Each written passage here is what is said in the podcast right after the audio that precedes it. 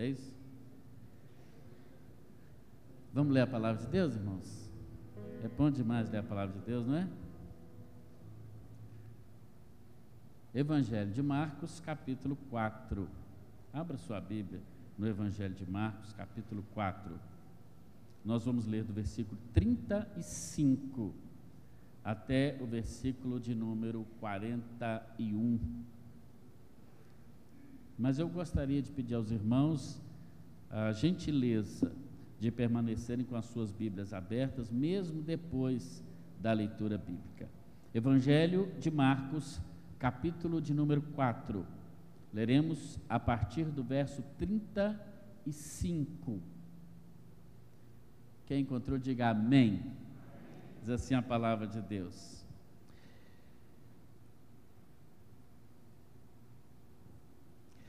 Naquele dia, sendo já tarde, disse-lhe Jesus: Passemos para a outra margem. E eles, despedindo a multidão, o levaram assim como estava no barco, e outros barcos o seguiam. Ora, levantou-se um grande temporal de vento, e as ondas se arremessavam contra o barco, de modo que o mesmo já estava a encher-se de água. E Jesus estava na popa, dormindo sobre o travesseiro. Eles o despertaram e lhe disseram: Mestre, não te importa que pereçamos? E ele, despertando, repreendeu o vento e disse ao mar: Acalma-te, emudece. E o vento se aquietou e fez-se grande bonança. Então lhes disse: Por que sois assim tímidos? Como é que não tendes fé? E eles, possuídos de grande temor, diziam uns aos outros: Quem é este que até o vento e o mar lhe obedecem? Que Deus abençoe a sua palavra lida no nosso coração. Irmãos, ser discípulo de Jesus é uma coisa muito boa. É uma aventura espetacular. Tem gente que gosta de aventura, eu, eu acho que a maior aventura que alguém pode ter na vida, iniciar na vida, é a aventura do discipulado, do caminhar com Cristo dia a dia, de estar realmente é, atendendo àquele chamado de Jesus, aquele chamado inexplicável de Jesus, principalmente aquele quando ele passava as margens do mar da Galileia, está ali na foto, e ele chamava os pescadores, e com sua voz simples, ele dizia: Venham, venham comigo, e eu farei de vocês pescadores de gente. E mais impressionante é o relato bíblico que diz: E eles deixaram tudo e o seguiram. Ou os chamados Boanerges, né? Quando Jesus os chama, eles, a Bíblia diz assim: eles deixando as redes e ao seu pai, que era o Zebedeu, seguiram a Jesus. Que experiência maravilhosa! Os, os, os discípulos tiveram com Jesus experiências de primeiro grau com Cristo, experiências que ficaram marcadas nas páginas da palavra de Deus, mas que nos servem hoje também como parábolas vivas para nós outros também hoje, mais de dois mil anos depois desse evento, estarmos aqui reunidos para aprendermos lições importantes da palavra de Deus. Ser discípulo de Jesus é ser aluno, estudante. Ser discípulo é estar disposto a aprender, é estar com o coração aberto, ter um coração ensinável. Isso é ser discípulo. E os discípulos parece que tinham esse coração, e o que se requer hoje de um discípulo de Jesus é a mesma condição, que tenha um coração ensinável. Eu imagino que as aulas de Jesus fossem muito interessantes. Muito interessantes, mesmo porque multidões vinham ouvi-lo. A aula que ele deu, da qual estamos diante de nós, foi uma aula ao ar livre, uma aula na praia. Que beleza! Normalmente a gente vai para a praia quando não tem aula, né? Mas essa aula era uma aula na praia. Junta duas coisas boas demais: aula para aprender e praia. A praia do Mar da Galileia. Essa era a sala de aula de Jesus. E agora, o tema da aula, segundo todo o capítulo 4 do Evangelho de Marcos, né? É, no capítulo 4, é o conteúdo da aula, o conteúdo programático. Né? Os professores sabem disso. Quando vão dar uma aula, ele precisa preparar a aula. E ali ele vai colocar onde ele vai passar, os pontos que ele vai tratar. Os pontos que Jesus, o tema daquela grande aula à beira-mar, diz o capítulo 4 do Evangelho de Marcos, era o reino de Deus. E Jesus, como era próprio é, da sua prática pedagógica, ele usava parábolas, comparações de coisas do cotidiano, do mundo daqueles, daqueles pescadores, para aplicar e trazer é, aplicações espirituais para a vida deles. Né? Hoje em dia fala-se muito sobre um educador brasileiro muito importante, muito respeitado, né? uns contra, outros a favor, não vou entrar nesse mérito, que os pedagogos gostam muito, que é o Paulo Freire, né? brasileiro, pernambucano, e que trouxe o grande ganho na pedagogia da, de você ensinar as pessoas a partir do mundo delas, para elas se apropriarem daquele conhecimento. Era isso que Jesus fazia. Ele falava de figueiras, de sementes, do mar, de coisas é, que aquelas pessoas tinham acesso e podiam entender melhor. A aula daquele dia tinha quatro tópicos. O reino de Deus era o tema geral. E assim, ele usa quatro parábolas. A primeira, a parábola do semeador, está do versículos 3 a 8 do capítulo 4. Quando Jesus diz que o reino de Deus se compara a um semeador que sai a semear a semente e que umas caem à beira do caminho, outras são sufocadas pelos espinhos, pelos espinhos, mas outra cai na boa terra. E essa que cai na boa, boa terra de Jesus, ela produz uma 100, outra 60, outra 30, todas produzem, não na mesma quantidade, mas todas produzem. O reino de Deus é assim. O reino de Deus, Jesus o assemelha também à candeia, à lamparina, à lâmpada, versículos 21 e 22, que não pode ser escondida. Ela tem que ser colocada no velador bem alto, para que ilumine todo o ambiente. Esse é o reino de Deus, que deve ser luz em meio às trevas desse mundo tenebroso. Jesus, nessa aula com os discípulos, também apresenta o reino de Deus como uma semente que cresce secretamente, sem que ninguém muitas vezes tenha se esforçado para plantar. É interessante. Eu agora sou um plantador e todo mundo já sabe, né?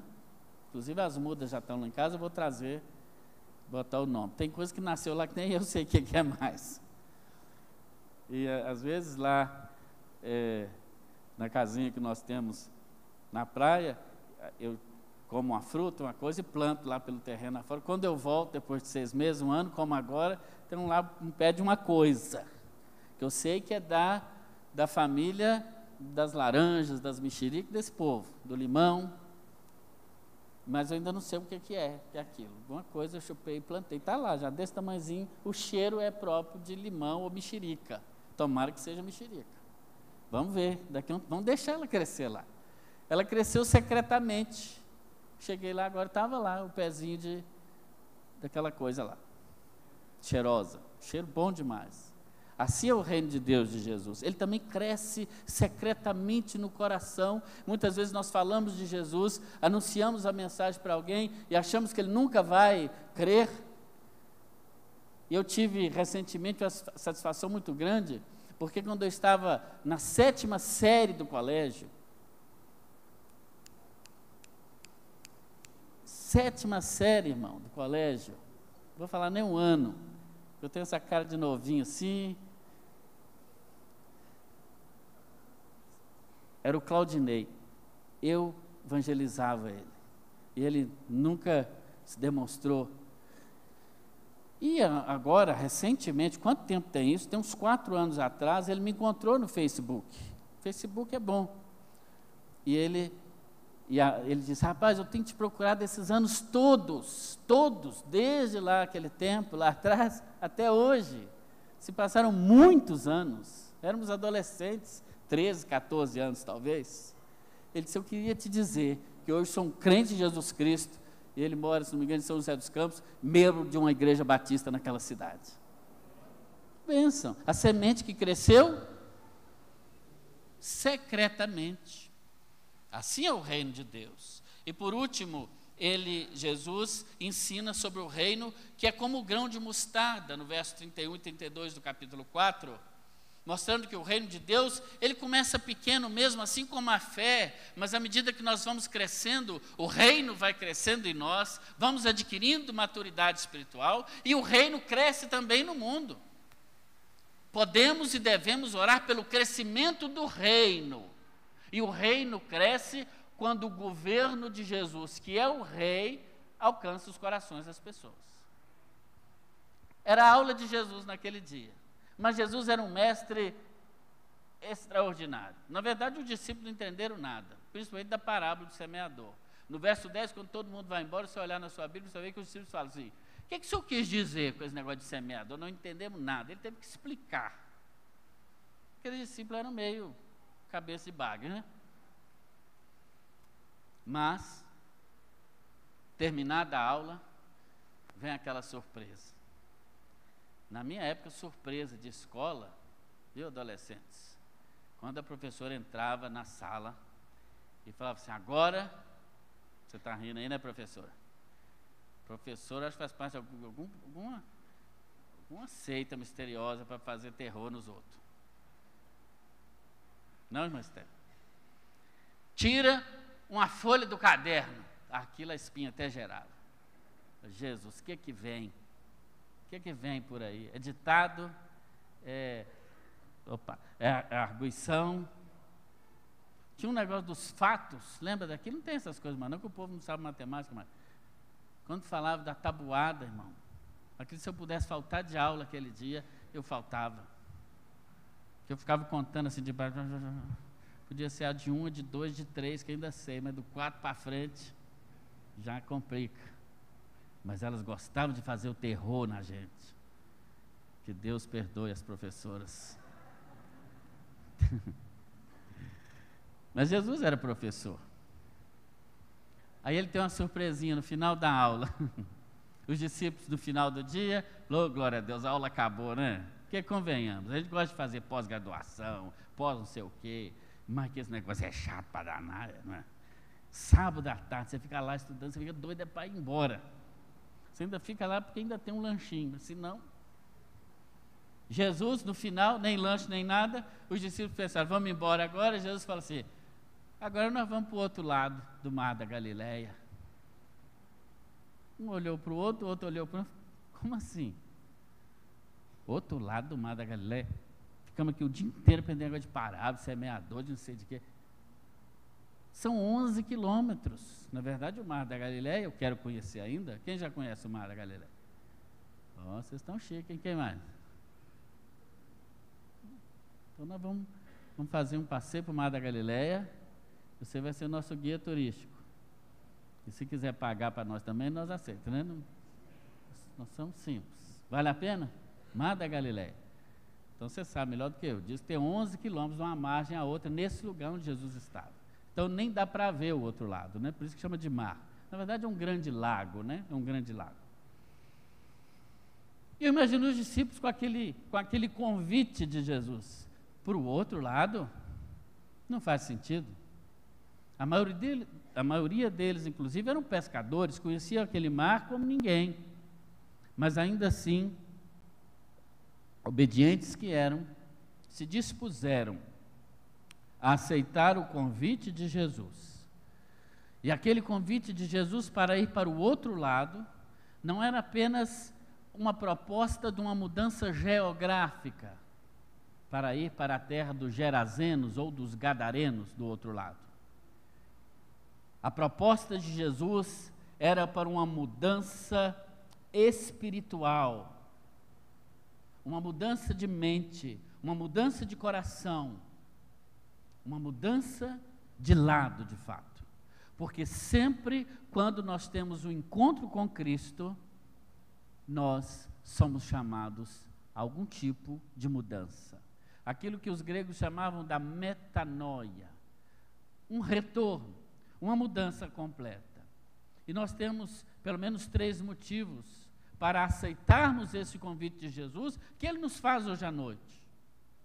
O convite de Jesus para nós hoje, também no final desse domingo, já tivemos aula de manhã, escola dominical, o irmão Luiz falou muito bem já tivemos a pregação de manhã, e agora no final do dia, Jesus te convida a ir para o outro lado. Ir para o outro lado.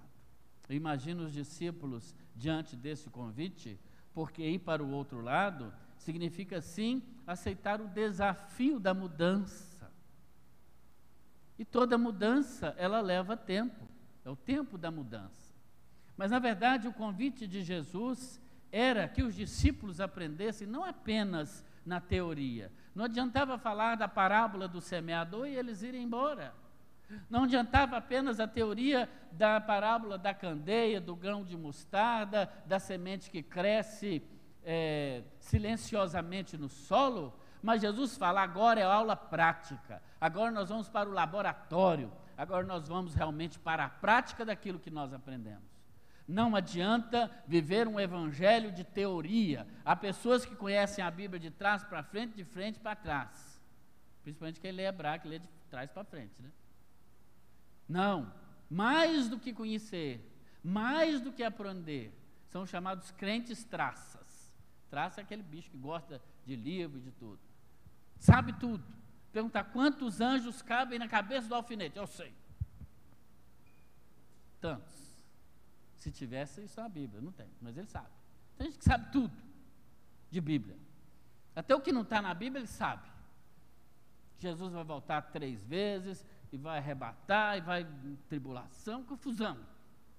Tem gente que sabe até o que a Bíblia não diz, ele está sabendo. Mas não vive um evangelho. E o maior desafio da mudança não é o desafio do conhecimento, mas o desafio da mudança, de atender o convite de Jesus e ir para o outro lado. A proposta para viver a prática e não apenas a teoria.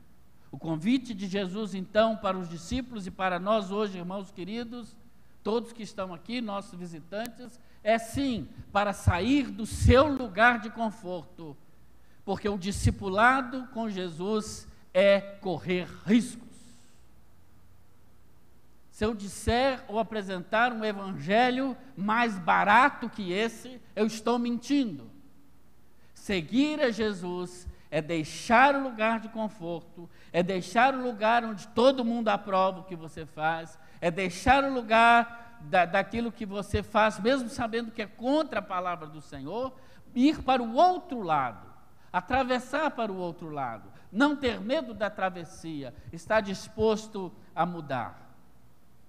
Um pensador americano chamado Will Rogers, ele diz: de vez em quando é preciso subir num galho perigoso, porque é lá que estão as melhores frutas. Quem já não subiu no galho perigoso?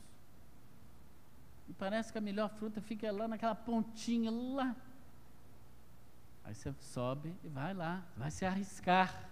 Né? Assim é o discipulado, assim é seguir a Jesus. como igreja, temos vivido tempos, irmãos, que exigem mudança. E não é mudança por mudar, é mudança porque o mundo mudou. A igreja do Senhor Jesus precisa mudar.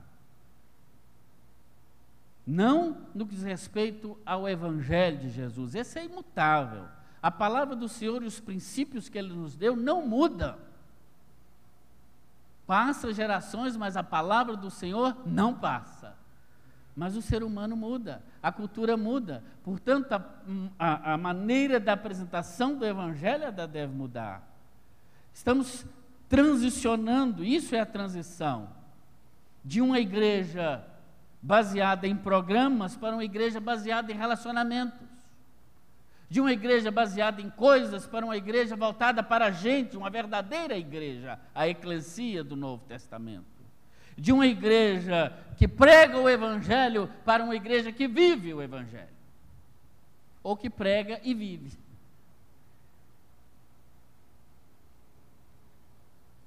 Porque é impossível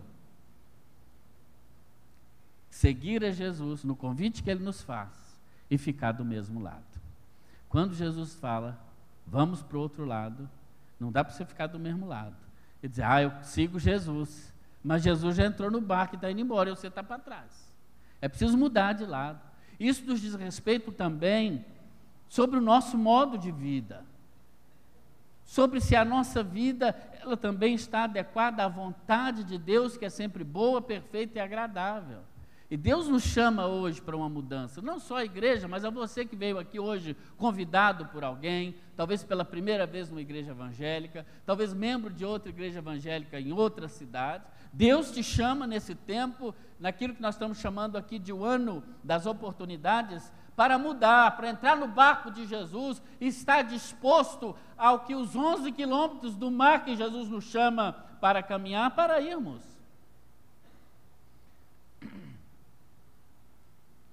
Senhor te chama hoje à noite para aceitar o desafio da mudança, porque toda mudança é um desafio.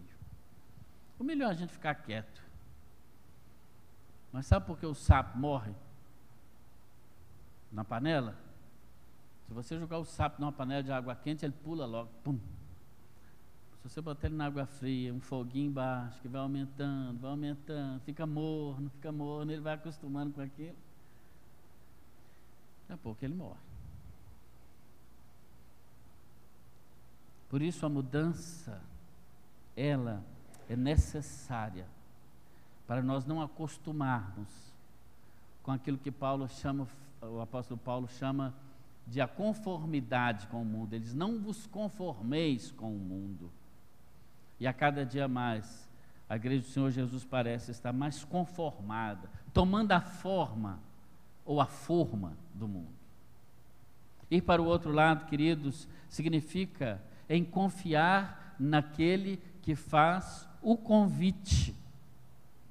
É interessante, voltando aí para o texto bíblico, se você puder abrir de novo, se fechou, capítulo 4 de Marcos. Eles estavam indo, e a Bíblia diz no verso 37 que levantou-se um grande temporal. Na outra tradução diz um vento forte. Um vento forte começou a soprar. Olha, eu quero dizer a você que a mudança implica sempre em ventos fortes contra nós. Quando nós resolvemos mudar e seguir a Jesus, enfrentamos a oposição da família, muitas vezes, do cônjuge, dos filhos, dos amigos. E quando queremos mudar, enfrentamos às vezes a oposição até de irmãos em Cristo, que bem intencionados não entendem a razão da mudança. A tempestade vem. A tempestade vem. É interessante que a tempestade essa não falta. Seja você obedecendo ao Senhor no barquinho de Jesus, seja você fugindo de Deus como Jonas, a tempestade vem. Numa, ela vem para acordar quem está dormindo, no caso de Jonas. Mas no caso dos discípulos, talvez o contrário. O propósito da tempestade era fazer os discípulos dormir. Como assim? É, porque a Bíblia diz que vem a tempestade e Jesus está dormindo. É que o texto sagrado diz. Ele está dormindo. Aquela tempestade terrível e Jesus dorme.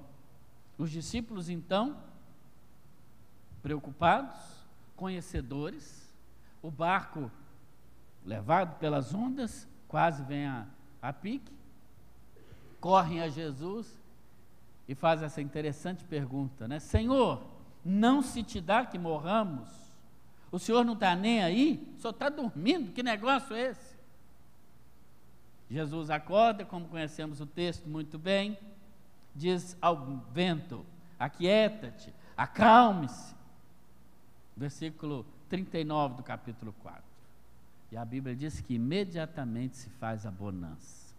Ah, que maravilha! É participar da travessia com Jesus. Porque se ele está no barco, não tem tempestade que resista à sua presença e à sua ordem. Aquieta-te, acalma-te.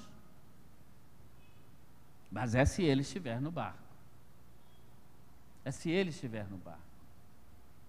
A ponto de os discípulos, em mais uma lição, uma lição viva, eles olham um para o outro e perguntam: quem é este que até o vento e o mar lhe obedecem? Eles não o conheciam. Naquele barco estava não apenas o carpinteiro Jesus, que poderia até ter feito aquele barco, mas aquele barco estava o Criador do mundo, o Senhor Jesus Cristo, que fez o mar e o vento. E por isso ele tinha autoridade, e tem autoridade sobre a natureza. Ele tem autoridade para parar a tempestade que atinge a nossa vida. Quem é este? Esse é Jesus, o Filho de Deus. Esse é Jesus, aquele que entregou a sua vida por nós no Calvário. Esse é Jesus, aquele que estava na fornalha de fogo juntamente com aqueles homens que foram jogados ali. Este é o mesmo Jesus que curou enfermos, que curou aleijados, que fez cegos verem. Esse é o nosso Senhor Jesus Cristo.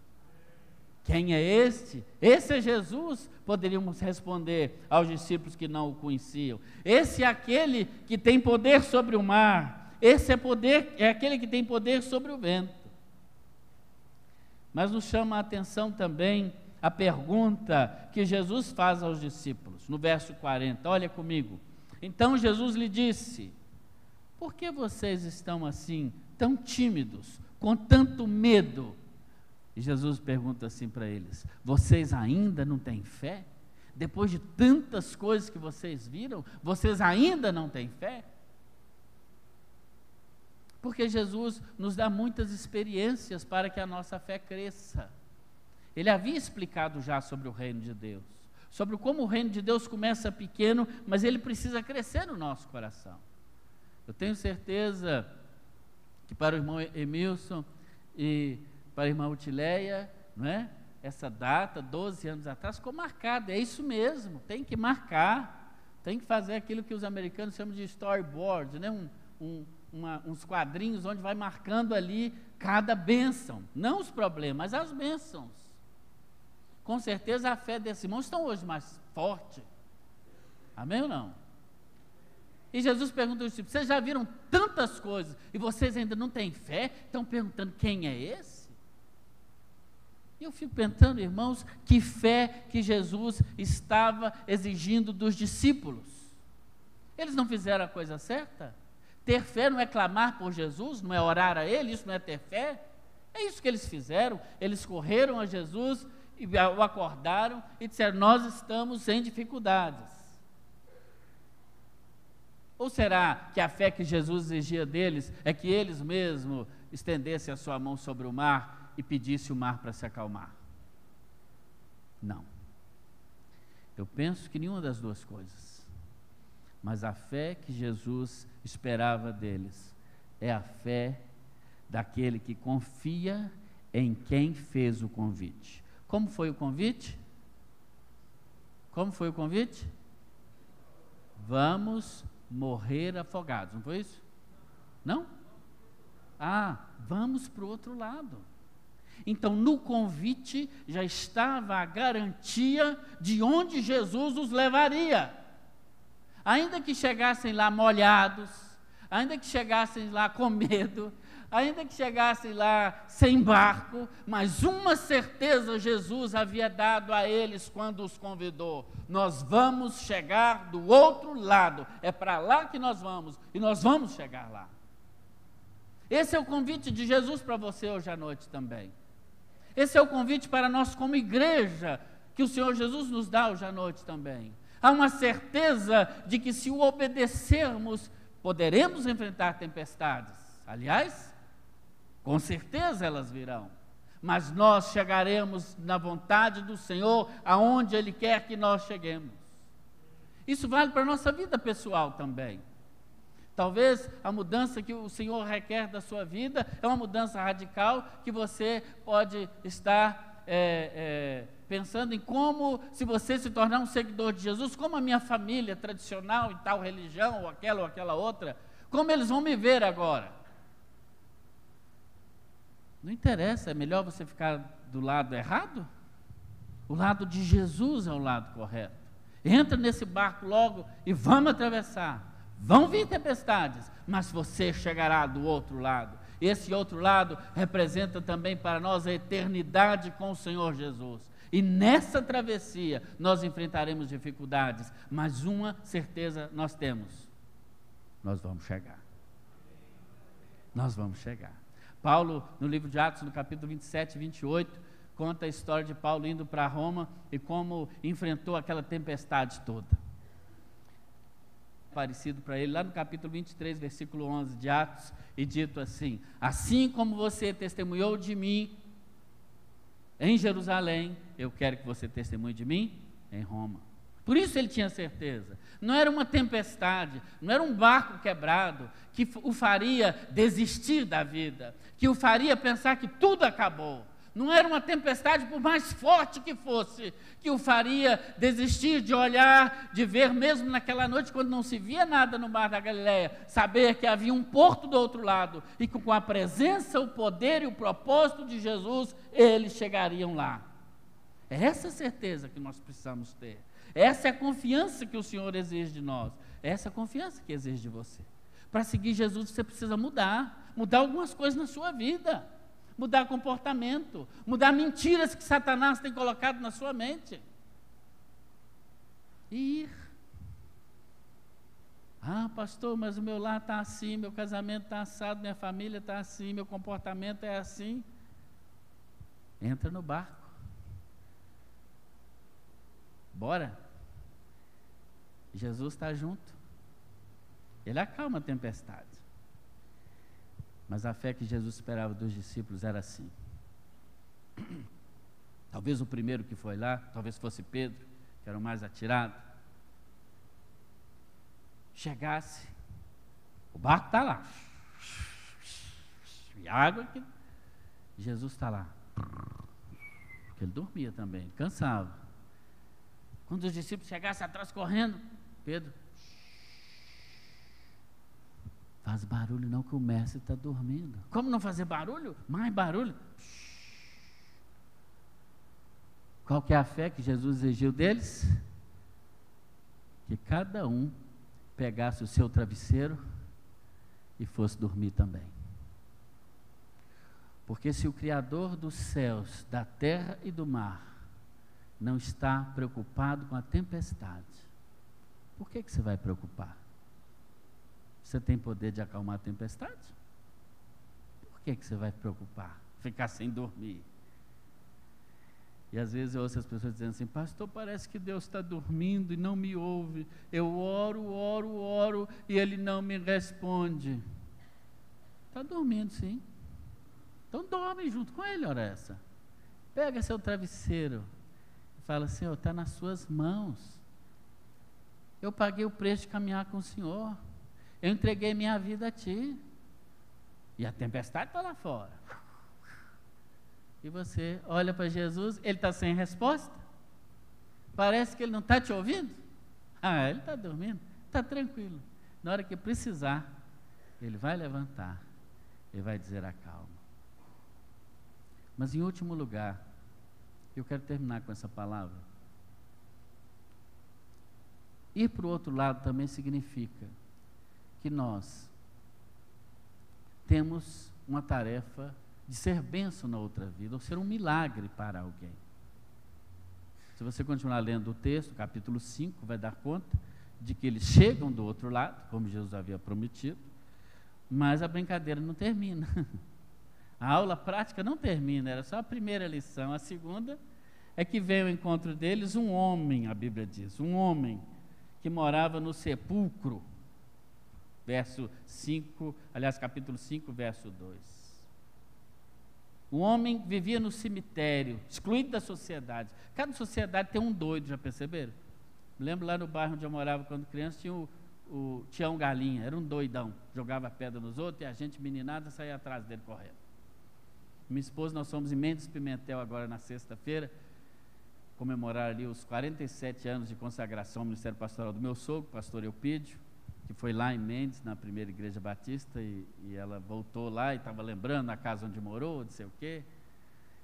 E ela contou do, também de um doidão que tinha lá na cidade. E aí a criança, né? Cada cidade tem os seus doidos. E a gente quer que esse povo fique escondido. Não quer, já não quer eles na praça da, da estação ali. Eu não quero esse povo ali. Por isso que a gente passa por cima assim, dá tampa o nariz. Porque não é gente, né? Deve ser. A gente quer que fique escondido. Pois Jesus atravessou o mar inteiro por causa de uma vida. Um endemoniado e gadareno. Que ninguém dava nada por ele. Já tinham tentado prender ele várias vezes e ele se soltava. Tinha uma legião de demônios habitando naquela vida. Quando ele vê Jesus, ele diz: Que eu tenho contigo, Jesus, filho, filho de Deus. Jesus chega lá. Jesus chega lá. O endemoniado ainda faz um pedido para Jesus. Jesus é tão bom que ela tem pedido até do, do capeta. Ah, deixa a gente entrar naquela manada de porco ali, não sei o quê. Eu falo, então vai, velho. Você saindo do meu, meu menino aí, está tudo muito bem. E a porca caiu no precipício, morreram tudo. E o homem ficou bom. Olha que beleza. O homem ficou bom. Aí todo mundo veio chamar os, os, os porqueiros, né? Os que cuidavam dos porcos foram lá e chamaram, tem um homem lá vacalhando com o nosso negócio aqui a economia local foi afetada, porque mataram os porcos. Chegaram e encontraram o homem são, diz o texto bíblico aí. Imagina ele penteadinho, bonitinho, cantando louvor. Né? Mas as pessoas olham para ele e falam assim com Jesus: vá embora daqui. Nós não queremos você aqui, não. Nós gostamos aqui é de porco. Gente esquisita a gente não aceita aqui não. Esse homem aí é esquisito. O lugar dele é no cemitério, longe de nós. Agora, porco a gente gosta aqui bastante. Aí Jesus fala, agora eu vou embora. Ao ex-doidão, ele já vai pôr no pezão dele no barco. Opa! E Jesus fala, pode tirar o pé. Você vai ficar aí, porque já que estão me mandando embora, eu sei que tem que pregar aí. Esse homem se tornou o primeiro missionário na região da Jordânia, do outro lado. Que maravilha, que amor. Aquele homem também passou para o outro lado. Ele também encontrou o amor de Jesus. E como nós hoje, até como igreja mesmo e como sociedade, temos nossos doidos, né? Os, as pessoas que não se encaixam, nosso modelo de sociedade. Aí nós vamos deixando para lá, gay, prostituto, não sei o quê, criança carente e, e mendigo que for.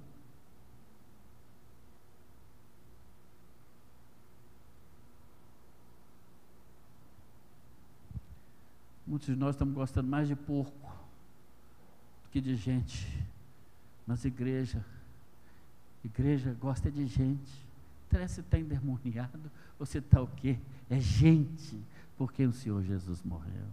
Eu queria que você baixasse sua cabeça agora. Eu queria que você pensasse nisso. Eu queria que você pensasse no preço que você tem que pagar para passar para o outro lado. Olha, a mudança é difícil, mas é necessária. Jesus está te chamando hoje, vamos para o outro lado. Jesus está nos chamando como igreja, vamos para o outro lado. Do outro lado tem muita gente que precisa desse evangelho que vocês estão careca de saber. Mas do outro lado tem gente que precisa, que está à margem da sociedade, nós estamos do lado de cá. Tem tempestades na caminhada, mas Jesus está junto, Ele vai junto. Ele não só manda a gente ir, Ele vai junto no barco. Meu querido amigo que entrou hoje à noite aqui por algum motivo, você tinha que ouvir essa palavra. Olha, você precisa mudar de lado. Não dá para ficar com o pé de um lado e no outro, mesmo porque isso é impossível. Você precisa mudar e dizer: Eu vou mudar. Eu sei que Jesus há de me abençoar, porque Ele vai comigo e eu estou junto com Ele. Ele te chama para você mudar hoje. Ah, pastor, mudar de religião? Não sei. Eu estou te convidando para mudar com Jesus. Se a sua religião não te mostra esse caminho que é Jesus de maneira clara e exclusiva, é também. Ah, pastor, é mudar de comportamento? Sim, senhor. Sim comportamento do mundo, ele é pecaminoso. A cultura mundana é uma cultura anti-evangelho. Muda de comportamento. Muda. O Senhor exige isso de você hoje. Mas você vai chegar do outro lado, isso é garantido. Talvez você também se identificou com aquele homem que estava lá do outro lado, relegado, abandonado pela família, pela sociedade tem gente que é o diferente da família, né? às vezes se sente assim, o diferente, o relegado. Eu quero dizer hoje que Jesus veio te encontrar. Ele atravessou o mar para te encontrar. E Ele está te chamando, dizendo assim: vamos ficar comigo. Em nome de Jesus. Nós vamos cantar uma canção. Você pode continuar em espírito de oração. Enquanto cantamos essa oração, essa canção que é uma oração, eu, no final eu quero orar por você. Se você quer tomar uma decisão hoje à noite, seja ela qual for, interessa se você é membro dessa igreja, de outra igreja, de igreja nenhuma, não interessa isso. Eu quero dizer que o Senhor te ama do jeito que você é, como você está. Ele não ama porco, ele ama gente. E gente não pode viver igual porco, como aquele homem vivia. Jesus te chama para a transformação. Enquanto cantamos essa canção que chama Deus de Milagres, eu quero que se você está tomando uma decisão hoje à noite, você fique de pé onde você está. Você que quer tomar uma decisão. Eu não sei qual é a mudança que você está dispondo. Sei que eu já estou aqui em pé, porque eu sei que eu preciso mudar. Esse é Jesus Cristo, Ele está aqui, Ele pode mudar a sua vida.